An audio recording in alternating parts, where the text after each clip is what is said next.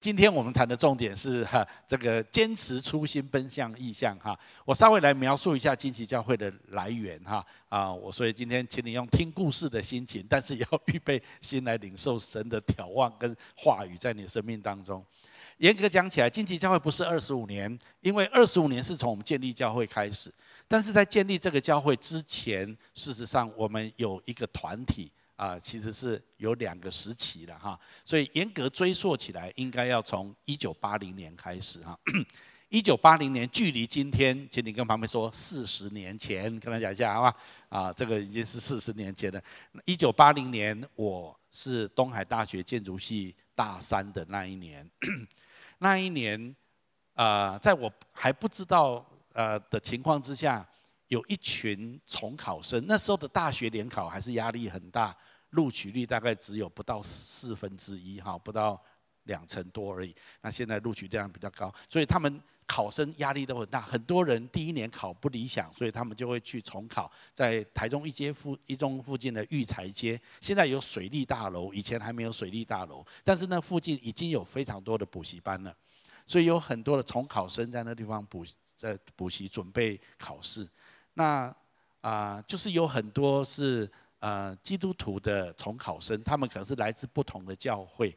那因为要预备重考，我想他们心里压压力也很大，然后也很也很烦闷哈。然后这个就是，所以他们平常就在聊天聊天。然后突然之间就有人开始招聚，就说：“哎，我们联考完之后，我们能不能这一群基督徒的年轻人，我们能不能聚集起来，来组织一个音乐布道团，然后去不同的教会来做音乐布道，这样子好吗？”突然有这样子的 idea 出来之后，开始在重考生的那一些基督徒的年轻人的当中就开始在串流，所以就很多人说好啊好啊，我也想参加，我也想参加，所以他们就相约好七月一号、二号大学联考之后的七月三号，一九八零年的七月三号，大家聚集在彰化的蓝大卫长老教会，在那一边来练练歌，来形成一个音乐布道团。所以他们都觉得这件事情很兴奋，大概可以稍微解压他们考试的压力。想想哦，考完之后可以这样子，蛮不错的哈。但是他们发现有一个问题，那如果要组织一个音乐布道团，必须要找一个会带合唱团、会带诗班的人来带领我们，不然我们怎么组成一个音乐布道团呢？那所以说，那去找谁呢？那他们就听说有一个人叫萧祥修的哈，他是他们教会的诗班的指挥，又听说是台中一中合唱团的指挥哈。那听说他也还蛮爱主的，所以应该找他来带领我们这个音乐布道团不错。那在那些重考生当中，就有一位是我以前长大的教会的一个青年人，也是我的算是教会的学弟。然后他们就请他打电话问我。我印象很深刻，在一九八零年，大概在五月六月的时候，有一天我收接到这通电话，他就跟我讲一下来龙去脉，然后就希望说我能不能来带这个音乐布道团，训练他们来唱诗歌，来做音乐布道。大三的我，事实上已经对宣教、对传福音非常有热情。那我自己服事也很忙，功课也很忙。我说真的，schedule 已经很满了。但是我听到有一群学弟妹们，他们对传福音这么有热情。那么我就觉得说，好像应该要鼓励他们，好像应该要帮助他们，好像应该要参与他们，所以我比较是从一个辅导跟哥哥姐的的立场去帮他们一下这样子。但是当我把那通电话我答应了，我就把那通电话挂下来。我到今天印象仍然非常深刻。那时候我对圣灵的工作还不是很了解，也没有什么听到神的声音啊，领受什么启示啊，都还没有这一方面的操练跟学习。可是到今天，我仍然记得，我把那通电话挂下来的时候，我里面有一个很响亮的声音，意念在我里面。那个声音说：“这一通电话将改变我的人生。”我不知道，我吓一跳，我说：“怎么会有这种想法啊？”但我只是一个意念过去而已。那就这样子，七月三号，我们真的就聚集在彰化的蓝大卫教会，在那地方，我就带他们这个音乐布道会团，带他们唱诗歌。啊，实在是一个不怎么样的团体了哈啊！但是就是就是带他们这样，那他们就一股热情嘛哈。好，那后来我们就真的去巡回演出了。这是我们第一场演出，七月十八号在清水长老教会假期之声音乐布道会。OK，好，那注意看哦。弹钢琴的是我本人。啊。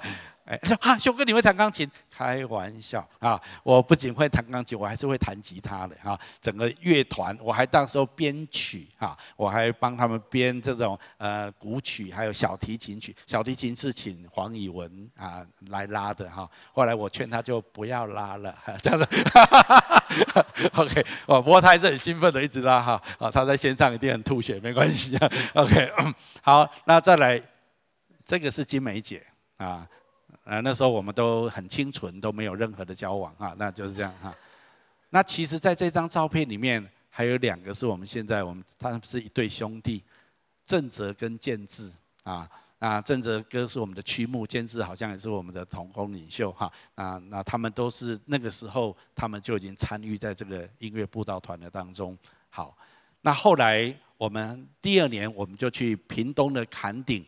啊，有一个福音工作队啊，那这是我们在啊，很多人大概还不知道，屏东有个地方叫坎顶，这是坎顶的火车站。到现在听说火车站也差不多这么大而已，所以火车的长度比火车站更长，所以你有时候下火车站的时候没有月台，就直接跳到田埂，就这样子哈。好，那这个是那个时候的一个团体啊。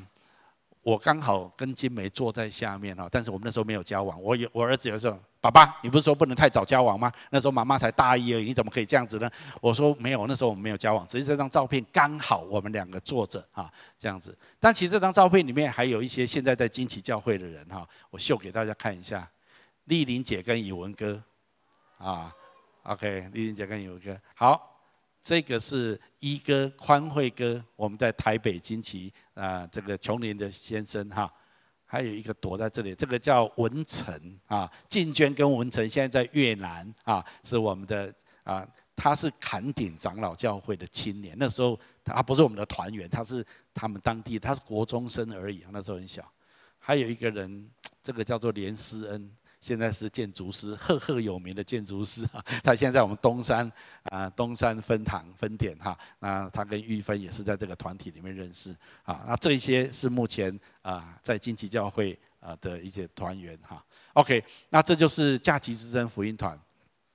假期之声福音团都是学生的团队啊，因为只有寒暑假这聚在一起啊，上上课的学期间。就都各自去读自己的大学，所以为什么叫假期之声？因为放假才有声音，没有放假就没有声音，所以叫做假期之声哈。那这个学生团体团体好像是社团一样，都是由学生自己主导。那一届传一届，后来传到一九八九年第九届的时候，那一届的团长就来告诉我们超呃起创的这些的团员说。他们决定把假期之声关门，因为他们发现 run 不下去了，呃，没有没有学生参加了这样子哈。那我们这些起创团就哦，好可惜，怎么这样就把这个团体关掉呢？我们就说，不然这样好了，你把这个呃假期之声我们接手，我们这些老团员接手好了哈。那我们继续做啊、这个短宣队跟音乐布道或者做学生的工作，我们继续这样子做。但是我们后来就觉得接手之后，不只做学生工作，我们也很想。做一些宣教的工作，因为我们觉得不止在台湾传福音，我们也很想可以到海外去传福音。所以从假期之声开始，这种传福音的热情就在这个团队当中啊，一直的一代传一届传一届这样子哈。好，那当我们把这个假期之声接手过来之后，我们就觉得说。假期师生这个名字哈，有点太业余了哈。就是那时候我们一九八九年，我们都已经成为第一代团员，都已经成为社青或者已经结婚有家庭了。我们觉得我们现在已经不是学生了，我们应该要专业一点，要专业一点哈，拿出专业的精神哈。那我们觉得这个名称不太适合，所以那他到底不要叫假期之声，要叫什么名字好呢？所以大家就去祷告啊，想想想想，后来就有人建议说，哎，用金旗这两个字还不错啊。那我们就去发现圣经当中谈到金旗，哦，蛮蛮有这种征战的味道哈。我们觉得，嗯，这个这个蛮好，所以我们后来就决定用金旗使命团来这个名称来取代假期之声福音团这个名称，而由社青的团队来带领。那因为我们很想要传福音，甚至宣教，所以我们就觉得我们应该去。对岸去大陆去中国去看一看啊，所以我们就组了一个团队。那时候我们就决定去大陆，我们这个叫这个地方叫黄鹤楼啊。那那一开始我们不知道要去哪里，我们就把中国地图摊开来说，啊，去最中间的地方一比下去，哦，最中间的地方就是湖北省的武汉啊。我们说好吧，那时候两岸刚开放不久啊，我们就买了机票，我们就一团人就过去了啊，就在那地方。我们去那边基本上不认识任何一个人，我们就在那地方行走祷告。我们希望上帝祝福这个地方。那因为汉武汉是长江呃跟呃这个汉水嘛，哈，就是有两条江的汇合，它有三个城市，就是。汉口、武昌跟汉阳三个城市的组合，整个叫做武汉市。所以我们在那地方落地之后，我们就为了这个地方去一些景点，也去祷告。当我们在在路上在看着在坐车坐巴士的时候，我们突然发现有一个地方叫做武昌起义的展览馆。我们就后来对哈。武昌起义是从这里开始哈，所以我们就赶快下车，我们就去看那个武昌会馆，他就描述武昌起义的过程，那些整个的过程是怎么样进行的。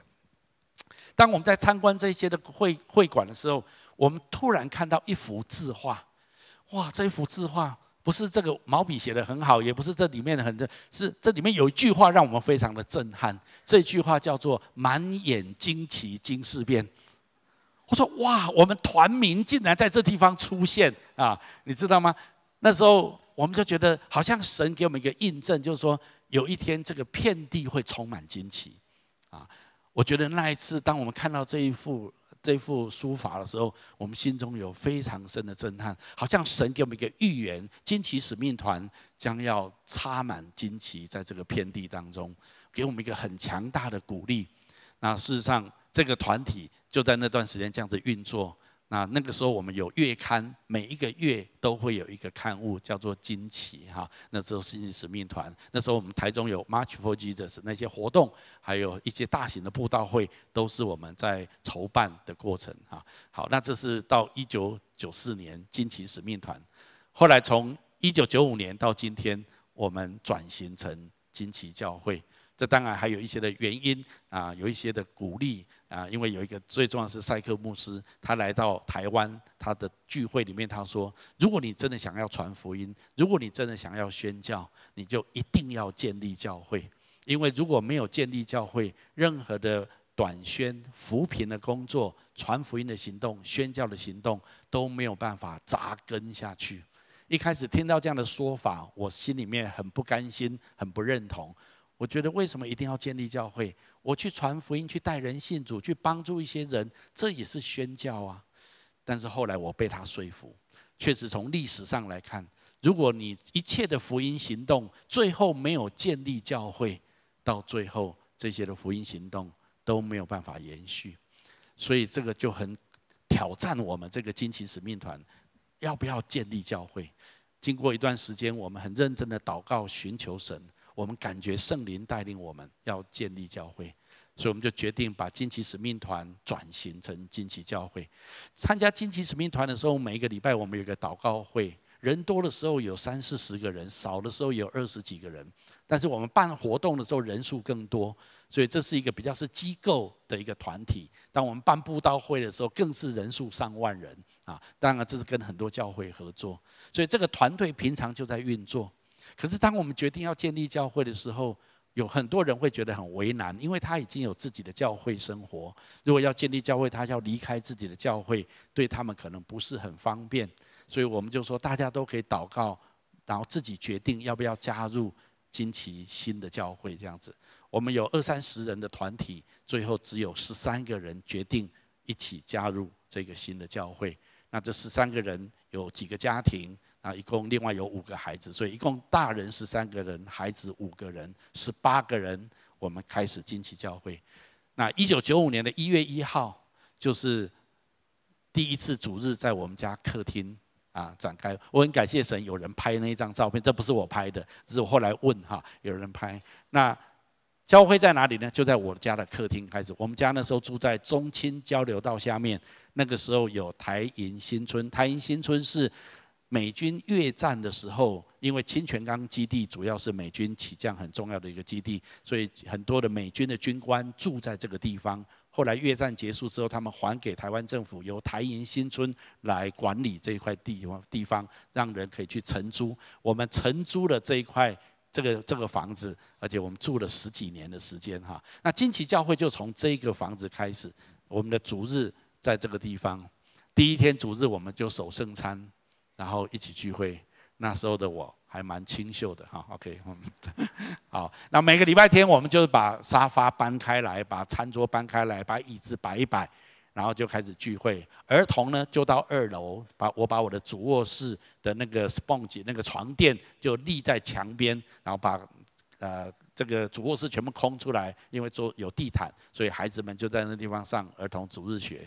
然后上完儿童主日节之后，我的孩子们率领所有的孩子们玩我们家的弹簧床垫，所以他们就一直溜滑梯溜滑梯。所以那不到一年的时间，我换了好几个床簧床床那个床垫哈。不过我觉得非常值得哈。教会就从那地方开始，一开始第一天聚会我们来了二十七个人，大人小孩加起来二十七个人哈。好，那这是第一个阶段。后来一九九五年到一九九六年。那段时间，我们因为在我们家客厅跟主卧室实在容不太下，那我们人数到了三四十人之后，啊，有一个基督徒的夫妻很爱主，他们就愿意承租给我们很低的价格，租到一个地地下室，在呃西屯路跟文化街，我们在那地方聚会。那时候人数大概慢慢成长，来到差不多六七十个人的时候，大概是这样的一个时间。后来因为那个地方也地下室也实在容不下了。我们就再搬到在科博馆的正对面有一个科学相邻大楼啊，它的顶在那地方聚会，那那地方的顶楼是一个圆形的一个国际会议厅，那我们每个礼拜天租那个场地，但是在它的下面的办公室，我们租一层的一部分来做教会的。办公室，但是主日聚会在那里，那个场地大概只能容纳一百二十个人，所以当教会来到差不多一百八的时候，我们说真的是不太容易的，所以我们就在找新的地方，哦，有没有什么地方可以聚会？后来我们找到丰乐公园，我们的办公室仍然在科博馆的这个相邻大楼，但是礼拜天我们到丰乐公园。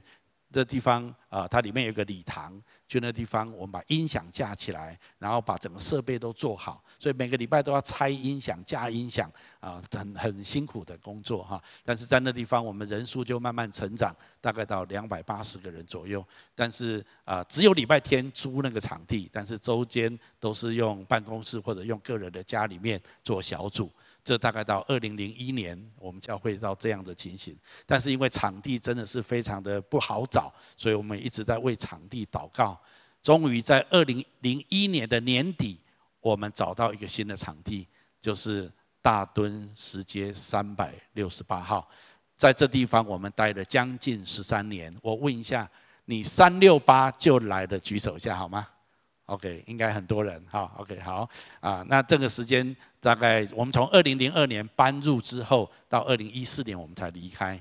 那这段时间我们教会的成长，从三百出头人一直成长到四千五百人。这段时间是近期教会最爆炸性的成长。那我觉得神有很大的恩典在我们的当中，这是我们的聚会的情形啊。那我想我稍微说明一下这段时间发生了哪些事情呢？在这段时间里面，从二零零五年开始，我们开始做了牧风关怀协会，我们关心一些弱势的家庭，还有一些的呃比较需要帮助的人，他们的课后照顾。啊我想这是这是我们最近在台东冰茂的孩子们哈，非常可爱哦哈，非常可爱哈，啊脸眼睛都很很亮的哈。啊，我们的募募款参会也有很多长官来来支持哈。我想这些是我们牧风整个的运作。我们看见透过这样子，我们可以关心这个社会上一些弱势的族群。从二零零九年开始，我们全面的落实惊奇的培育系统啊。那我想这是我们就是今天特别鼓励大家要参加一万生命更新，还有最近我们 E2、E3 在一月到二月之间。那这是我们一年有三个梯次，这是明明年年初很重要的一个梯次。那我们从二零零九年开始，我们把这个培育系统架起来。过去我们也有，但是二零零九年我们把它做得更成熟，这已经是十年前了。那做起来之后，整个教会的呃发展变成非常的健康跟快速哈。这就是为什么我们再一次的鼓励所有还没有跑完垒包表的这个惊奇的家人，都很鼓励你参加 E1 成长班、E2 门徒班、E3 领袖班，好，这是很大很大的祝福对你的生命。好，那从二零一一年开始。我们之前就有在开拓一些的教会，但是比较零零落落的。从二零一一年开始，我们继续的在台湾、在亚洲、在美洲陆续的开拓许多的教会。到目前为止，惊奇全球的分堂点一共有六十九间，人数超过五千人啊。我稍微描述一下，这是我们在台湾，我们一开始就说我们沿着高铁建立教会，现在几乎没有一个高铁站啊没有惊奇教会哈，我们都都都有了哈。好，那这是。呃，目前那海外呢？我们目前在中国、在东南亚、在纽西兰、在北美旧金山那边，或者在纽泽西东岸、纽约那边，我们现在都有聚会点。还有一个小聚会点在多米尼加啊那个岛上面。好，OK，好，那这是目前我们教会啊在全世界的惊奇教会。那我们大概目前啊不是大概，这是确定的哈。我们在台湾有三十个分堂点，然后在海外有三十九个分堂点。然后全球一共有六十九个，我们一共有四十五位宣教士在海外。那这是我们过去这些年日当中发展出来的哈。那在这段时间里面，我们也开始更多的参与到整个国家社会的议题。我们特别看重教育、家庭，还有组织家长协会等等哈。那这些都是我们陆续的做的。我想很多人记得我们有快乐义走在台中地区哈。那很多人参加这样的快乐义走。那我们。啊，除了在台中之外，我们也跟全台湾的教会一起为国家来守望祷告。我们常常在总统府凯拉格兰大道为国家来做祝福祷告。好，这一些大概就是在我们二零零二年一直到二零零四年这段时间，我们教会所运作的很多啊的事情哈。我们觉得有很大神的恩典。那二零因为这个场地确实已经。啊，我们到四千多人已经真的是无法再承载了哈，所以我们就一直为场地祷告，所以很感谢神，我们最后决定离开那个地方啊，开始预备在这一块地图的建堂。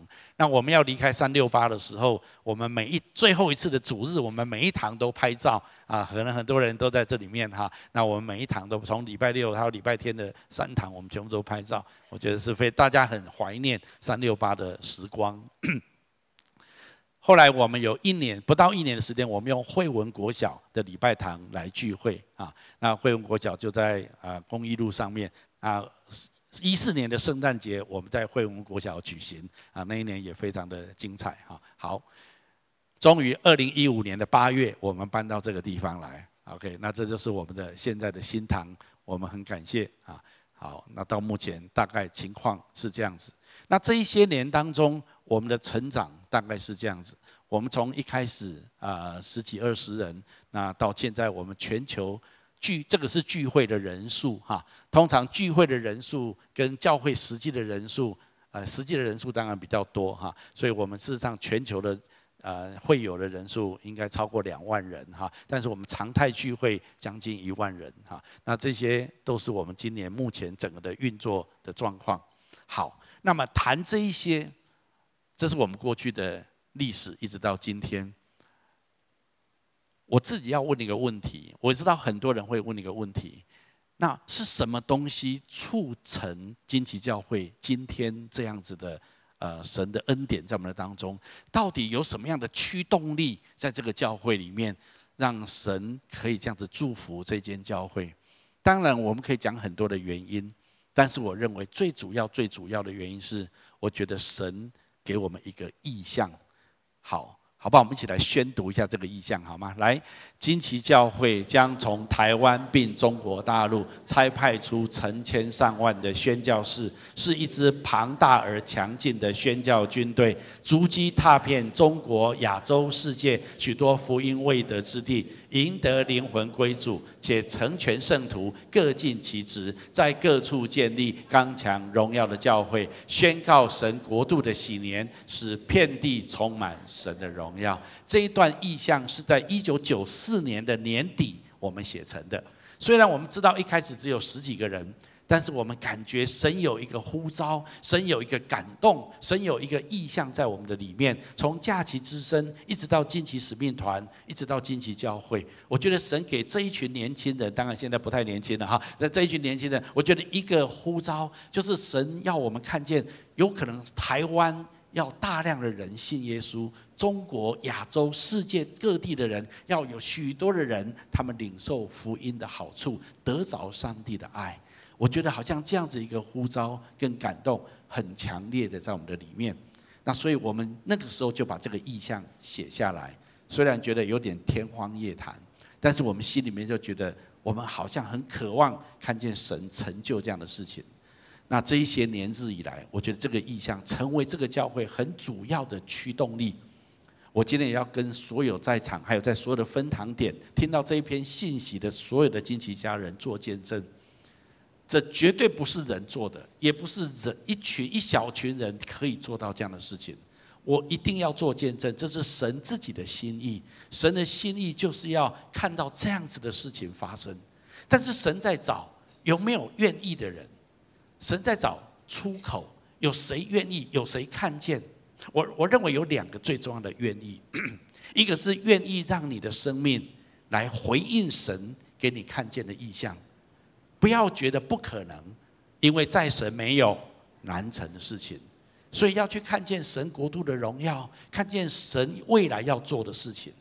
我知道很多人活在这个世界上，他看到世界的荣耀，他看到很多人赚很多钱，他看到很多人有很大的人生的成就，人在在某个专业的领域发挥很好的影响力。我不是说这些不好。我相信神给每个不同的专业跟领域是很好的，可是他的终极目的是什么？他的终极目的是要为主做见证。我相信每一个人存在最重要的目的是要把神的荣耀跟神的福音带到他所接触的地方，而且从那地方再影响到整个世界。我常常在这里说，我再一次说，你存在的目的一定是要祝福整个人类、整个世界，不是单单只是为你自己。或者是为你的家庭而已，所以第一个愿意就是你要愿意相信神要使用你，透过你来祝福这整个世界，这是第一个。因为我们身上都带着亚伯拉罕的福，这是我在 E2 的时候特别说的。第二个愿意是什么？第二个愿意是我愿意被神修剪。我我知道很多人他们也领受异象，他们知道很相信神要他们做很大的事情，可是，在一路跟随的过程当中。他们不愿意成长，他们不愿意改变自己，他们不愿意放下一些神要他们放下的东西，或者他们要过一个圣洁的生活，他们要去改变他们的脾气，他们要去改进他们的人际关系，他们要去更多的去爱别人、关心别人，付出时间、付出爱、付出关怀。不愿意，那如果你不愿意，你就把神的旨意卡住了，把神在你身上要做的事情卡住了。我今天要鼓励所有人。其实神在这个地上，在任何人身上都可以做像神在我身上所做。我不是说我完美，我是说我们这一小群人，一开始这一小群人，我们也有很多的挣扎。但是我必须说，教会的成长不是最重要的，而是我个人生命对神的认识跟我的成长。神真的是大开我的眼界，让我认识他，跟二十五年前的我跟今天的我对神的认识是很不一样的。我真的相信神可以做很伟大的事情，神迹奇事还比较其次。一个人，我看见瘸腿走路，呃，看见一个瞎子看见，当然我们很感恩有这样的神迹发生。可是更多的神迹是，很多人心灵是瞎子，心灵是瘸腿，他认为他看不见神要他看见的荣耀，他无法走到神要他走进去的计划里面，因为太多世界上的诱惑，太多世界上的荣耀吸引他。我今天要挑战，也鼓励所有的人。神今天把你带到这个地方来，哎，谁叫你坐在惊奇教会？啊，说不好不好，人家邀请我来啊，啊，今天刚好没事啊，来这里晃一晃啊，就这样子哈。我告诉你不对哦，那是你的感觉。我祷告过，请你跟旁边说，修哥祷告过。我我怎么祷告？你知道吗？我跟神说，主啊，把跟这个意象有关的人带来惊奇教会，跟这个意象无关的人，祝福他到别的教会去。我告诉你，我这二十五年来做这这种祷告，那你坐在这里没有？哦，今天刚好来第一次啊，很抱歉啊，你就是你的存在，你的生命就跟这个意象是有关。我不管你用什么方式，有些人可能只是祷告，神就可以用你的祷告改变世界，你知道吗？可是如果你身强力壮，你还有一些资源，你还有一些的能力，神可能要使用你来成就这个意象。好，那我今天后面用一点时间，我来谈一谈这个意象的内涵到底是什么？我认为至少有三个非常重要的内涵。我希望大家知道为什么神祝福我们，神与我们同在，因为我们紧咬这个意象不放。在这二十五年来，我也有很多 的机会跟选择，我可以去做别的事情，甚至经济教会可以放下这个意象，去做很多别人要我们做的事情。但是神不断地提醒我们。我们也不断的回应神，所以今天的主题经文说：“我没有违背从天上来的意象。”我不敢说我们很完美，我们不是说我们都做到了，不是，而是我真的知道我们很认真的看待神给我们的意象，而且我们也相信靠着那家给我们力量的，我们凡事都能。而这个意象要完成，最重要就是我们要愿意被修剪，我们要愿意放下一些神要我们放下的东西东西。我知道这对很多人来讲，每一个人不一样。但是如果你愿意的话，神就可以使用你。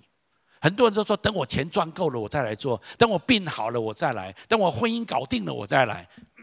耶稣从来没有这样说。耶稣说：“背起你的十字架来跟从我。”耶稣说：“你来跟从我，不是放下你的十字架来跟从我。”没有。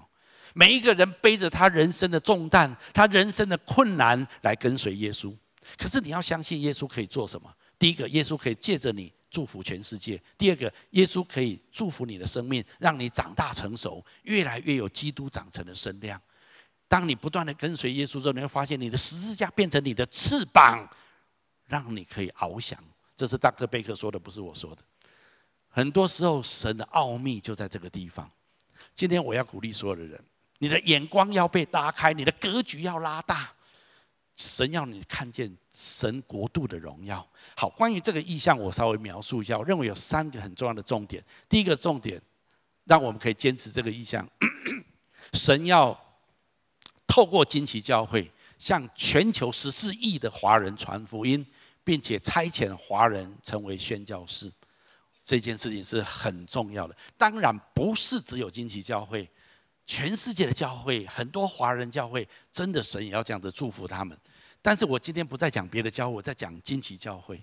神给我们一个很清楚的呼召，就是神要我们先向全世界的十四亿的华人来传福音。我在预备这篇信息的时候，我仔细的调查过，现在全世界有多少华人？如果总加起来纯华人血统，大概十四亿两千万。海、中国、台湾、香港，还有海外所有的华人，如果再加上混血，总加大概到十六亿左右。你知道我们现在讲的这个话，在台湾叫国语，在大陆叫普通话，在海外叫华语。不管华语、国语、普通话，你知道这样子的话，十四亿人听得懂。请你干嘛说十四亿人听得懂？比英文还多，你知道吗？全世界对最多使用的语言就是这个。不过，英文还是很重要。请你跟我说，英文还是很重要。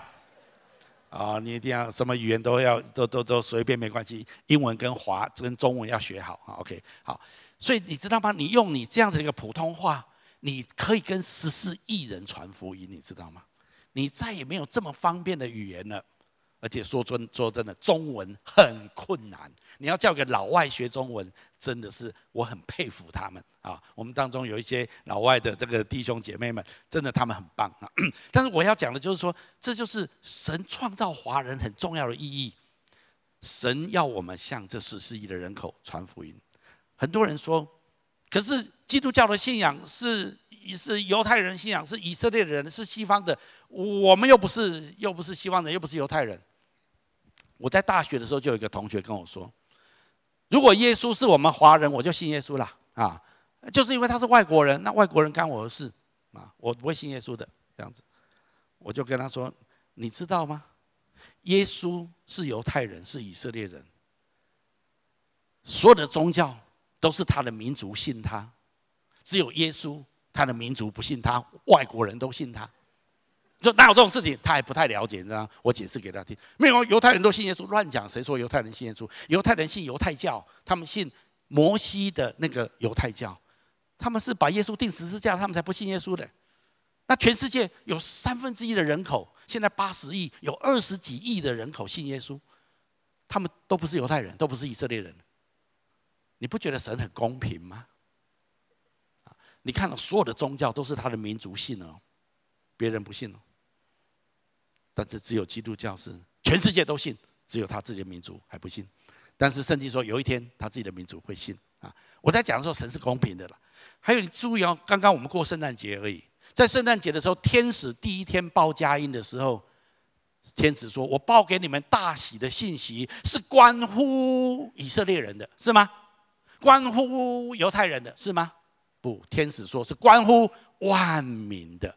所以耶稣基督诞生在伯利恒的马槽，是关乎万民，全世界上所有的人类的。所以这是福音，本是神为全人类预备的。圣经上有几处的经文让我非常确定，神一定会带大量的华人信主。我们来读一下这段圣经节好吗？来，彼得就开口说：“我真看出神是不偏待人。原来各国中那敬畏主、行义的人都为主所喜悦。神喜悦所有的人类，神不偏待人。是神先拣选犹太人、以色列人，可是他只是一个渠道，只是一个预备的过程，好让他的儿子耶稣基督能够诞生在这个跟他有一个特别盟约的民族跟国家当中。”可是神的终极目的不是只有为这个民族跟国家，神的终极目的是要得着，要祝福整个人类，爱整个人类，这才是神的终极目的。好，所以彼得知道，彼得也是犹太人，当他看见许多外邦人信主爱主的时候，他知道神不偏待人。这对一个犹太人讲这种话是不容易的。圣经还有一处是我自己很喜欢的，我们一起读下来。此后我观看。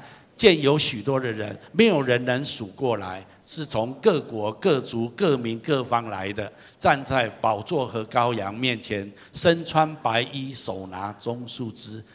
启示录是耶稣的一个门徒叫约翰，他在他晚年的时候，在一个异象当中，他的灵被提到天堂去，看见一个永恒的敬拜。他描述那个敬拜，他说在神的宝座面前。有来自各族、各民、各方的人在那地方敬拜神。我很想做一个动画来来看这个图像。如果我们从宝座看下去，人潮是无边际的多。可是里面你可以看到黑人、看到白人、看到黄种人、看到各种人种。但是你会看到最多的人是什么人？华人，四个就一个，四个一个，四五个就一个。嗯，那那都是华人，都华人，都华人。神不偏待人，请你跟我说，神不偏待人。如果有一天在神天堂的敬拜，各族各方各民的人都都一样都来，按照比例也应该华人最多，阿妈妈？啊，所以我很相信，如果今天西方过去历史从不认识耶稣到现在，西方至少在历史上到现在大多数是基督教国家，那么今天在东方从华人开始，有一天。在亚洲地区也将大量的人归主，其实这不是我在说的，这是神自己在做的事情。神真的在做这样的事情，而且神这样子继续做下去的时候，神会让我们看见遍地会充满神的荣耀。我相信神不仅要华人归主，所以我心里面常常说，华人至少有百分之五十的人会信主，其实不止，我相信会到百分之七十的人啊。你不相信没关系，我相信就好啊！一开始惊奇教会十八个人啊，这个意象你这写的天花乱坠，你自己爽就好啊！你不相信没关系，我相信就好。我知道不是不只有我相信，我知道我们当中很多人你也已经相信。那我要讲的重点就是，这是神的心意，神的心意没有人能够抵挡。时间到了，神的话一定会成就。让华人不仅要信主，要认识神。我相信华人要起来，成为全世界最强大的一股宣教的力量。过去我们很感谢西方的宣教士来到东方，来到我们台湾，来到我们亚洲，把福音传给我们。我相信到耶稣基督再来之之前，最强大的宣教军队将从华人当中起来。我在这段告诉所有金奇家的那个奥秘，这是金奇教会存在的核心价值。神呼召我们。带动华人的宣教浪潮，所以我们不仅要看到华人归主。我们要看见华人成为宣教士，因为耶稣的大使命这么说。我们一起读一下来。耶稣近前来对他们说：“天上地下所有的权柄都赐给我的，所以你们要去，使万民做我的门徒，奉父子圣灵的名给他们施洗。”神呼召每一个成为耶稣门徒的人，不是牧师而已哦，是每一个信耶稣的人，成为耶稣基督门徒的人，都要去使万民做主的门徒。因为有一天，神的荣耀要充满遍地。我们读一下下面这处经文：来，认识耶和华荣耀的知识要充满遍地，好像水充满洋海一样。所以，为什么说有一天地球上有七成的人口会信主？现在只有三成，有一天会变到七成。我们都知道，地球被海洋充满百分之多少？百分之七十。我告诉你，有一天台湾会有百分之七十的人口信耶稣。你不相信没关系，我相信。我知道我们当中很多人相信。中国大陆、亚洲，不管你什么宗教、什么背景，百有一天百分之七十的人口会信主。圣经甚至说，有一天阿拉伯还有那些叙利亚那些的国家，要跟以色列人一起敬拜这一位神。这在旧约已经发预言了，旧约的预言只剩下一点点没有应验。可是有一天这些都要应验，因为神的荣耀要充满遍地。像水充满洋海一样，别人的话我不会相信，但是神的话，神透过先知所发的预言必然成就，我非常相信。而且金旗教会是为此被呼召来建立的教会，所以我们非常相信。我们第一个，我们要得着十四多亿多的华人，而且不止信耶稣。我不要只要信耶稣就好，要每一个人都成为宣教士。你知道你可以建立教会吗？请你跟我们说，你可以建立教会。你你不需要成为牧师全职，谁跟你说全职才能够建立教会？你做一个小组，你做三个小组，几乎就一个教会了，你知道吗？以我们教会的系统，人人都可以建立教会。我们要给每一个人都可以在你的职场，在你的领域，不管全职代职，不管还在工作或退休。啊，如果你的经济还可以，早一点退休好吗？早一点退休啊，还有很多事情要你做啊，这样子哈。你说啊，退休以后就是去去游山玩水啊，去洗头啊，去现在 乱讲，退休会更忙。请你干嘛说你会更忙哈？来到金旗教会，你就会更忙。谁叫你来呢？是吧？神会祝福你哈。不管怎么样，这是第一个神要我们做的。第二个很重要的，教会是一个议题。我要告诉所有的金旗家人。这个意象里面，第二个很重要的核心，第一个是传福音，特别要带动华人的宣教浪潮。第二个就是我们要建立荣耀的教会，我们要靠着圣灵建立基督荣耀的新妇教会，带下天国禧年。你说这句话是什么意思呢？因为耶稣在离开门徒之前，耶稣跟门徒说：“我还有很多事情要跟你们说，可是我现在不能讲，因为讲了你们也听不懂，还有也没有很多时间讲。”在耶稣还在跟门徒在一起的时候，四福音当中，耶稣讲到教会讲的篇幅非常少。耶稣只有说：“我要建立我的教会，阴间的权柄不能胜过他。”没有再讲太多。可是耶稣说：“有一天你们会知道这些的真理。”我们来读一下下面这段经文：“来，我还有好些事要告诉你们，但你们现在不能领会，只等真理的圣灵来了，他要引导你们进入一切的真理。”教会的历史，五旬节的时候，圣灵降临下来，全世界的教会都承认五旬节是教会诞生的生日，所以今天全世界每次到了五旬节、逾越节过去的五旬节，教会都会庆祝教会的生日，因为五旬节就是教会诞生的日子，因为圣灵来带领教会在这个地上发展开来。所以圣灵会继续的带领教会，让教会进入一切的真理当中。从两千年来的教会历史，我们可以看到一些的规模跟端倪。我很简单的用这个话来，这个图来描述。圣经已经把神的话都给我们了，可是有些真理在圣经里面，在一些的年日跟时期当中是隐晦不明的。例如在中古世纪，大概有一些的所谓的黑暗时期，教会的权势很大。但是教会有一些的真理没有很清楚，所以马丁路德做宗教改革，他把因信称义的真理恢复起来。后来，约翰卫斯理不仅因信称义，他还要长大成熟，满有基督长成的身量，恢复起来。这两个重点都在圣经里面有，可是有一段的时间，教会并不是很清楚这样的真理。当这些真理被恢复起来之后，再来就是宣教的真理。威廉克里在那段时间，大部分只有西方人是基督徒教会，东方第三世界那一些被殖民的地方几乎都没有都没有基督的信仰。威廉克里是第一个把福音带到印度去的。我们都知道，印度的种姓制度是非常的厉害的，在整个生根在文化里面。威廉克里在那地方把他的尸骨埋在那里，在那里宣教了数十年，整个印度被反转过来。印度的甘地受他很深的影响。那从印度开始宣，从威廉克里开始，西方的宣教进入大浪潮。所以台湾的马街、马雅各来到台湾，戴德生去到中国，李文斯顿去到非洲。在十八、十九到二十世纪初叶，这是一个宣教的大世纪，因为宣教的真理被恢恢复起来。到了二十世纪，很重要的圣灵论被恢复起来。因为以前的教会不太敢讲圣灵，但是圣经在耶稣还有在初代的教会使徒他们，你可以看见他们传福音都是用圣灵的大能在传福音，神迹奇事随着他们传福音的步伐。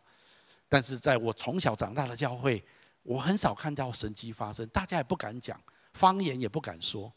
但是圣经明明有说，二十世纪带动一个很重要的。运动叫做灵恩运动，灵恩运动刚开始不是很成熟，带来教会很大的震动。但是到二零二十世纪的末叶，八零年代、九零年代之后，灵恩运动的神学根基已经更加的稳定，圣灵几乎全面的恢复在他的教会当中。也因为教会这样子，教会里面开始有很多神迹奇事发生，病得医治，神的大能运行。我们近期教会每个礼拜你都可以看到一篇见证。不论是生命的改变、病得医治，神做很多超自然的工作在这地方。一个礼拜看一个影片都不够。我们知道，在小组、在团队里面，常常发生很多神迹、神迹奇事。我常常听到很多的见证，说：“赶快拍，赶快拍，都来不及拍。”我知道神做很多奇妙的工作，因为神的能力运行在他的教会里面，神把恩赐给他的教会。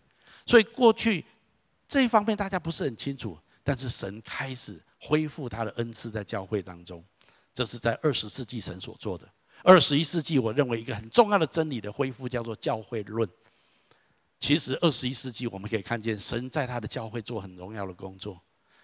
惊奇教会在一九九五年开始，一九九五年开始的时候，台湾超过一千人以上的教会，五根指头大概可以数完。你知道今天台湾有多少千人以上的教会吗？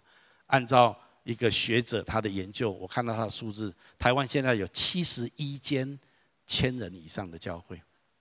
在过去，我觉得教会五十人、一百人就已经不错了啊，我们可以生存了，可以聘一个牧师。所以教会常常是社会很边缘、很边缘的边缘分子。但是你知道，从二十世纪一直到二十一世纪，现在全世界神的教会大大的兴旺。全世界最大的教会是在南韩的首尔。那一间教会有七十万人，你可以想想看，一间教会七十万人是什么意思？旧台中市，我们以前的老台中市市区也不过一百万人，等于说我们整个台中市都是惊奇教会的意思，你知道吗？啊，去到路上哎，平安啊，弟兄啊，姐妹啊，这样啊，警察哎哎，不要拦我哈，这样哈啊，不行了，不能关说，不能关说，那 OK，开什么玩笑？一个教会七十万人，人类的历史从来没有办法想象这样的事情。但是我告诉你，这都是神在做的。神在幕后的世代，要让他的教会越来越荣耀，越来越兴盛。你不要也没办法，那也不是你挡得了的事情。虽然有很多的征战，但是我们看见神在遍地做他荣耀的工作。为什么可以这样子？因为真理一直一直的在恢复起来。神透过他的真理的恢复，不断的在复兴他自己的教会。讲到教会，圣经有一个很奥秘的话，我们去读一下来，使众人都明白，这历代以来隐藏在创造万物之神里的奥秘是如何安排的。我也要借着教会，使天上执政的、掌权的，现在得知神百般的智慧。二十五年前，我对这句话没有太多的了解，今天我深刻的了解，但是我还没有办法说我完全了解。简单来讲，这句话在讲的意思就是，教会是神的奥秘。你无法想象神怎么样借着他的教会来执行他的旨意，还有彰显他的智慧，让天上执政掌权。这不是指地上的政权，是指撒旦的权势、黑暗的权势，知道神的大能。因为我们征战的对象不是地上的人，是他背后撒旦的权势。神透过他的教会，在进行这一场属灵的征战。这就是神给教会一个极大的奥秘。而现在的教会当然不完美，有时候我们觉得在教会里面很好、很温暖，可是教会也很容易让人受伤，不是吗？我从小长大，我对教会就是有两种，一种感觉就是又爱又恨，你知道吗？啊，爱是因为啊，教会的人很关心我；那恨是因为教会的人也有很多人很伤害我，你知道吗？啊，我这么爱他、关心他、为他祷告，结果竟然这样子讲我，竟然在这样子对待我。我招谁惹谁？我有拿钱吗？啊啊！当然现在有了，以前是义工。但重点不是这样，重点是我付出很多的爱心，有时候不一定会得到正好正面的回馈。今天我要鼓励所有的人，如果这也是你的经验，那么我问你，是不是因为有一些因为你爱你关心而受伤，你就决定把自己封闭起来了吗？如果你愿意，虽然有可能我受伤，可是神要透过我这样的过程。学习扩大我爱的容量，扩大我学习更无条件的去爱跟接纳许多不一样的人。如果你仍然愿意这样做，你的心很像耶稣。我今天要鼓励所有人，这就是神呼召我们来学习彼此相爱，透过教会生活来彼此相爱很重要的地方。这也就是神的奥秘。教会不是叫我们传福音而已，教会也是让我们生命长大成熟。让我们越来越有神的荣耀在我们的生命当中。是教会现在还有很多问题，可是神说他要把教会制作到更加的完美。我们来读一下下面这段话好吗？来，正如基督爱教会，为教会舍己，要用水借着道把教会洗净，成为圣洁，可以献给自己，做个荣耀的教会，毫无玷污、皱纹等类的病，乃是圣洁、没有瑕疵的。是现在的教会，不论在母堂、所有的分堂点，甚至全世界的教会，都还有很多的瑕疵，都还有很多不完美的地方。但是神自己的话说，他要用水借着道，逐渐的把教会洗干净，到最后成为一个荣耀的教会，是没有任何瑕疵的教会。启示录说，好像新妇装扮整齐迎接新郎一样。我相信神在这一些的过程当中，就在预备教会。所以我要鼓励你，也许教会有时候让你挫折，让你受伤，让你觉得不是你所期待的。但是我鼓励你继续的在教会里面来学习跟成长，继续的付出爱。我相信神要透过教会来使我们了解基督的奥秘。教会是一个神很重要的一个载具，让神的旨意跟神的荣耀可以彰显。神在地上没有别的团体，圣经上说没有借着政府。没有借着什么非营利机构，或者借着教育单位，没有。圣经说借着教会，对神来讲就是教会是他的载具，把他的荣耀彰显出来。好，这一些就是惊奇教会的意向里面有一个非常重要的内涵，就是我们要建造荣耀的教会。我们相信惊奇教会越到后面所建立的教会会越荣耀。一开始我们有很多的摸索、碰撞、学习。可是我们会不断的开拓新的教会，我们不断的在原来的教会里面不断的被神建造，越来越圣洁荣耀。这是我们不断在成长跟学习的地方，因为只有教会可以承载神的奥秘跟荣耀。所以教会有一个很重要的功能在这里，我们一起读一下：神主的灵在我身上，因为他用高高我，叫我传福音给贫穷的人，差遣我报告。被掳的得释放，瞎眼的得以看见，叫那受压制的得自由，报告神悦纳人的喜年。耶稣出来传道不久，他就用这段经文来宣告他来的目的。现在耶稣没有在地上，可是教会是基督的身体，教会在地上，教会要执行的就是耶稣要执行的这件事情。所以除了传福音之外，我们要关心贫穷的人，我们要帮助那些受压制的人。这是教会存在很重要的目的。我常说，教会有一个很重要的功能，在一个国家跟社会里面，讲难听一点是劫富济贫，但是我们不要劫啊，啊，我们是鼓励富有的人捐款，透过教会的平台来帮助那些有需要的人。其实一个教会存在的目的就是这样子。这里讲到喜年，如果你对圣经有一点概念，你知道喜年是上帝颁布给摩西的律法里面一个很重要的社会制度。这个社会制度是每五十年，七七四十九年的下一年五十年，所有的财产重新分配，因为土地是不能买卖的。但是在五十年当中，也许有一些人因为他经济的因素有一些困难，他把土地暂时租给别人或卖给别人，为了经济上面的生活需要。这是可以允许的，可是每五十年土地要无偿原归地主，所以土地圣经说是神的，你不能够买卖。好，这是圣经上的观念。所以如果真正落实洗年，其实以色列人不会有穷人。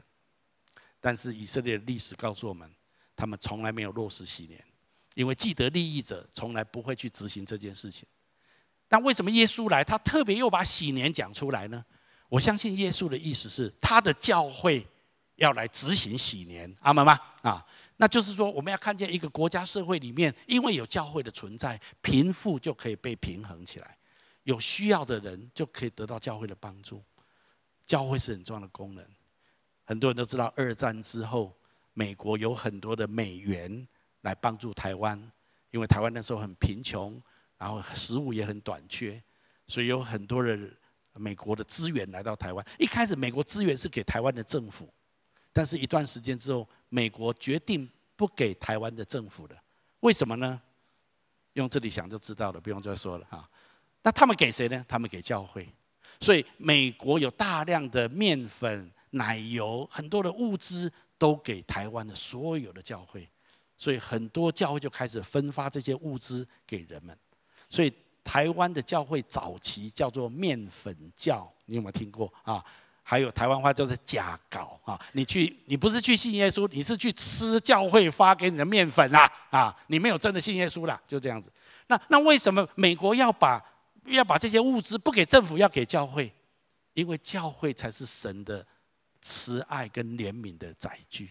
我我要讲的意思，历史上还有很多我们可以谈论这个东西。我要讲的重点是，你要知道，这就是神对教会的奥秘。如果我们今天执行这些的奥秘，我们真的可以看见这个世界更加的美好。好，这就是惊奇教会要存在很重要的原因。最后一个，我们要借着教会的装备跟成全，活出命定，奔向异象。因为教会要成全圣徒，各尽其职。我今天在这里再再一次的说，你今天能够坐在教会里面参与的教会，我告诉你，你是非常幸福的。也许人说没有，我今天是被人家逼来的，就是啊，今天很无聊啊，没事啊，就去看看今天教会在做什么。不是这样子，你今天能够坐在这个地方，是神给你一个很大的恩典。你透过教会，你可以被成全，你可以被装备，因为神在我们生命当中都有一个最荣耀的计划。可是你要被预备，才能够。能够被成全，才能够有效的去发挥这样子的事情。圣经讲到这样的经文有几个重点，我们先来读一下这处我们常读的经文。来，他所赐的有使徒，有先知，有传福音的，有牧师和教师，为要成全圣徒，各尽其职，建立基督的身体。基督的身体就是教会。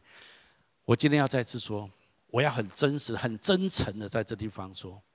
很多基督徒他觉得他看过 TV 就可以过教会生活，他看自己灵修祷告，他就可以过一个正常的基督徒生活。我告诉你，No way，圣经从来没有这样说。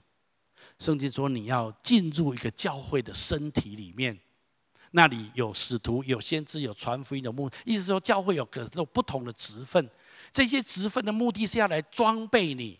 要来成全你，好让你可以各尽其职。什么叫各尽其职？可以去做上帝要你做的事情，会有很多神迹奇事借着你的生命发展出来，你的生命会发挥很大的影响力。很多人轻看这件事情，认为我只要自己有聚会看过 TV，我自己有祷告，不是那个不好。当然你自己在家里面有祷告、灵修都很好，可是你不能够因为有那样子就没有过教会生活。神没有给你那一条路，以至于你可以被成全。你如果真的想做神要你做的事情，真的要被成全，你必须，我再次讲，你必须过教会生活。你不一定要在惊奇教会，可是你一定要找到一间教会，在那地方过教会生活。这是神给我们的方法论，圣经没有没有给我们别的方法论。你不要比神聪明，这样子可以吗？如果你真的自爱也敬畏神，你要按照圣经所指示的方法来运作你的人生。我再次说，参加教会真的很啰嗦啦，眉眉角角的啦，要求一大堆啦，特别你们惊奇教会啦啊，对。但是这就是神要装备成全一个小孩子在教会，在孩子在你家里长大，你不需要教他一些基本生活原则吗？你不需要给他一些的训练吗？因为你爱你的孩子，所以你要他有一天成为一个很有用的人，比爸爸更强。所以你要训练他。神对我们的看法也是一样。所以神要你成为一个能够相爱、跟别人相融、彼此支持、互相成全的一个群体生活，这样子你的恩赐就被发展起来。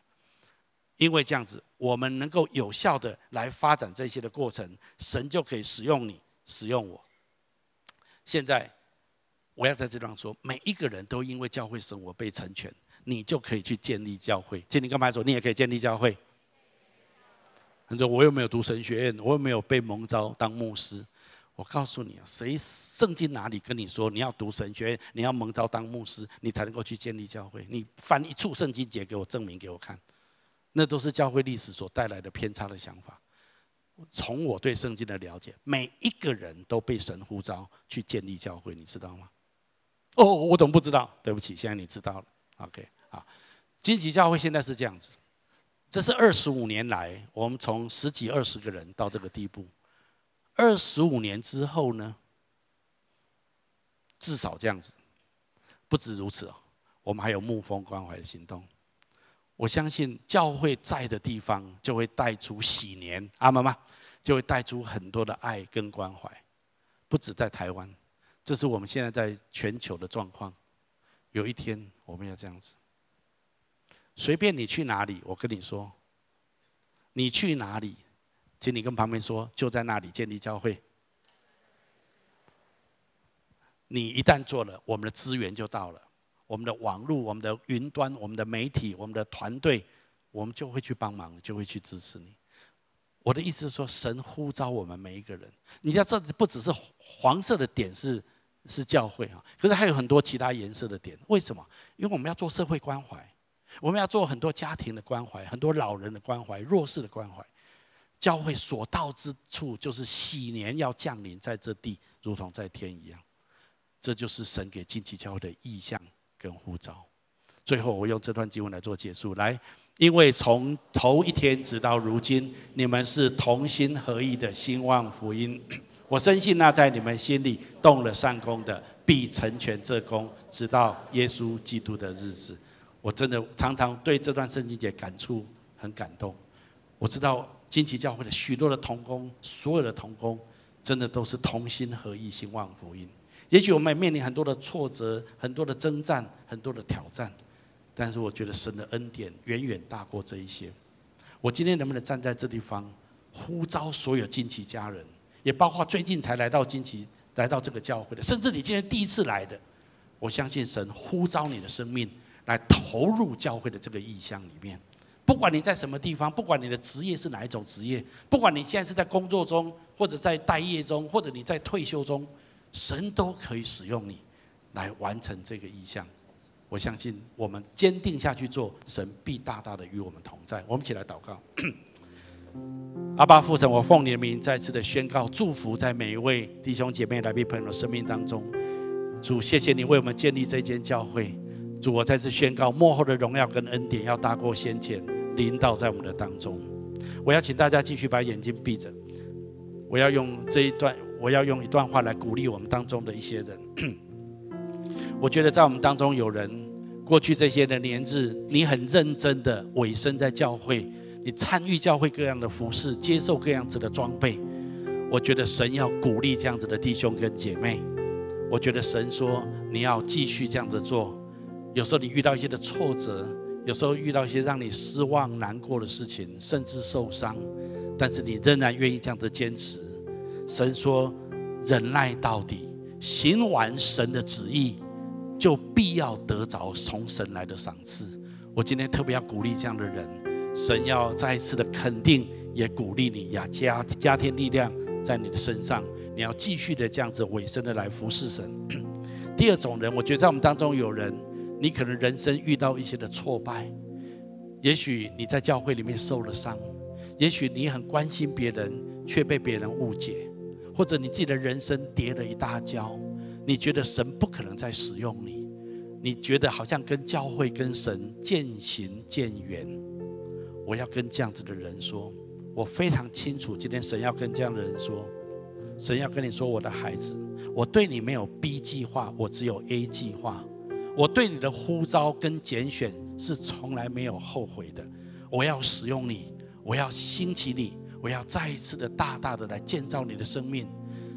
当如果你有跌倒软弱，你跟神认罪悔改，神必要赦免你一切的罪，是宽恕你一切的过犯。你要再一次回到神的面前，靠着主的力量胜过你生命中的软弱，来胜过那些的沮丧、那些的失望。你不要被那些谎言所欺骗，你不要被这一些把你捆住了。我相信神要鼓励这一些挫折者。或者是沮丧的人，神要再一次的恢复你们，使用你们。最后一种人，在我们当中有人，你可能是最近才来到这一个教会，可能有朋友、家人邀请你，你可能还不是很了解这个信仰，或者你才刚接触教会。那么，我觉得今天神有话要跟你说。神了解你对你自己的人生有你自己的想法，你有你的规划，但是我要跟你说，我相信圣灵要跟你说，神对你的人生也有他的想法。也有其他的规划，让我跟你说，你自己对你人生的想法跟规划，跟神对你人生的想法跟规划，天离地差多少就是差多少。神的规划跟想法是要透过你来祝福成千上万的人。你相信神可以使用你吗？你愿意这样子被神使用吗？如果你觉得是我这样子活着，虽然也不错，但是我觉得总是有不满足，有一些空虚感。那么就对了。神说：“我要使用你，我要使你大大的发展你的潜能，我要让你可以行神迹奇事，我要让你可以发挥最大的能力跟爱心来祝福这个世界。”也许你要说：“那我应该怎么做呢？”如果你愿意的话，最重要的第一步就是信靠跟接受耶稣基督的救恩，跟上帝恢复关系。从这里开始，神会一步一步的带领你前面的道路。所以我要做一个简短的祷告，来接受跟信靠耶稣。你可以跟着我来祷告，亲爱的主耶稣，在这个时候，我愿意打开我的心，邀请你进到我的心中来，成为我的救主，还有生命的主宰。我要请求你赦免我的罪，宽恕我一切的过犯，带领我的人生，活在你的计划中，被你来装备成全。让我自己蒙福，也使这世界因我蒙福。我把自己交托给你，我这样子祷告，是奉耶稣基督的名。阿门。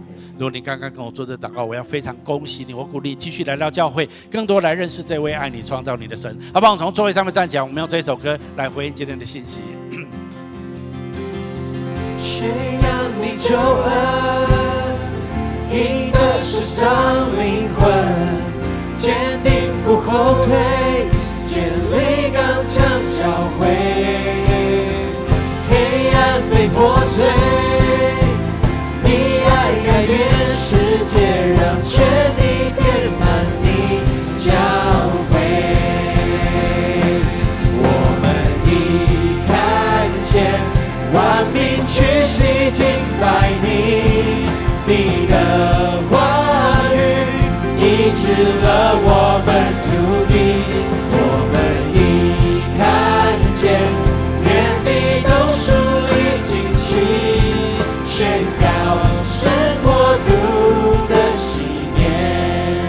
年。亲爱的爸父神，我奉你的名祝福每一位亲爱的来宾、朋友、弟兄姐妹、近亲的家人。我宣告，你对这个教会的意向都要成就在我们每一个人的生命当中，而且幕后的荣耀跟恩典大大的超过先前的，充满在我们每一位的里面。祷告、宣告、祝福，都是奉耶稣基督的圣名，阿门。我们把掌声归给神。